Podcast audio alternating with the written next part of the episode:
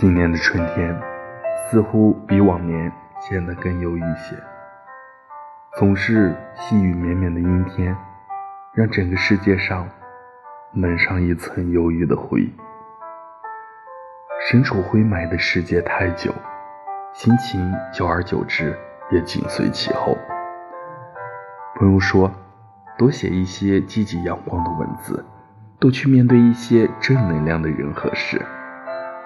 是的，我确实是要从久病难医的心境里走出来了。一个人对另一个人付出久了，久到习以为常，久到没有任何回忆，久到甚至你都不知道我的存在，是该把你从心里移掉，重新开始一段不再有你的新生活。是时候在心里和你说再见了。我知道很难，但没关系，我会努力去适应不再想你的日子。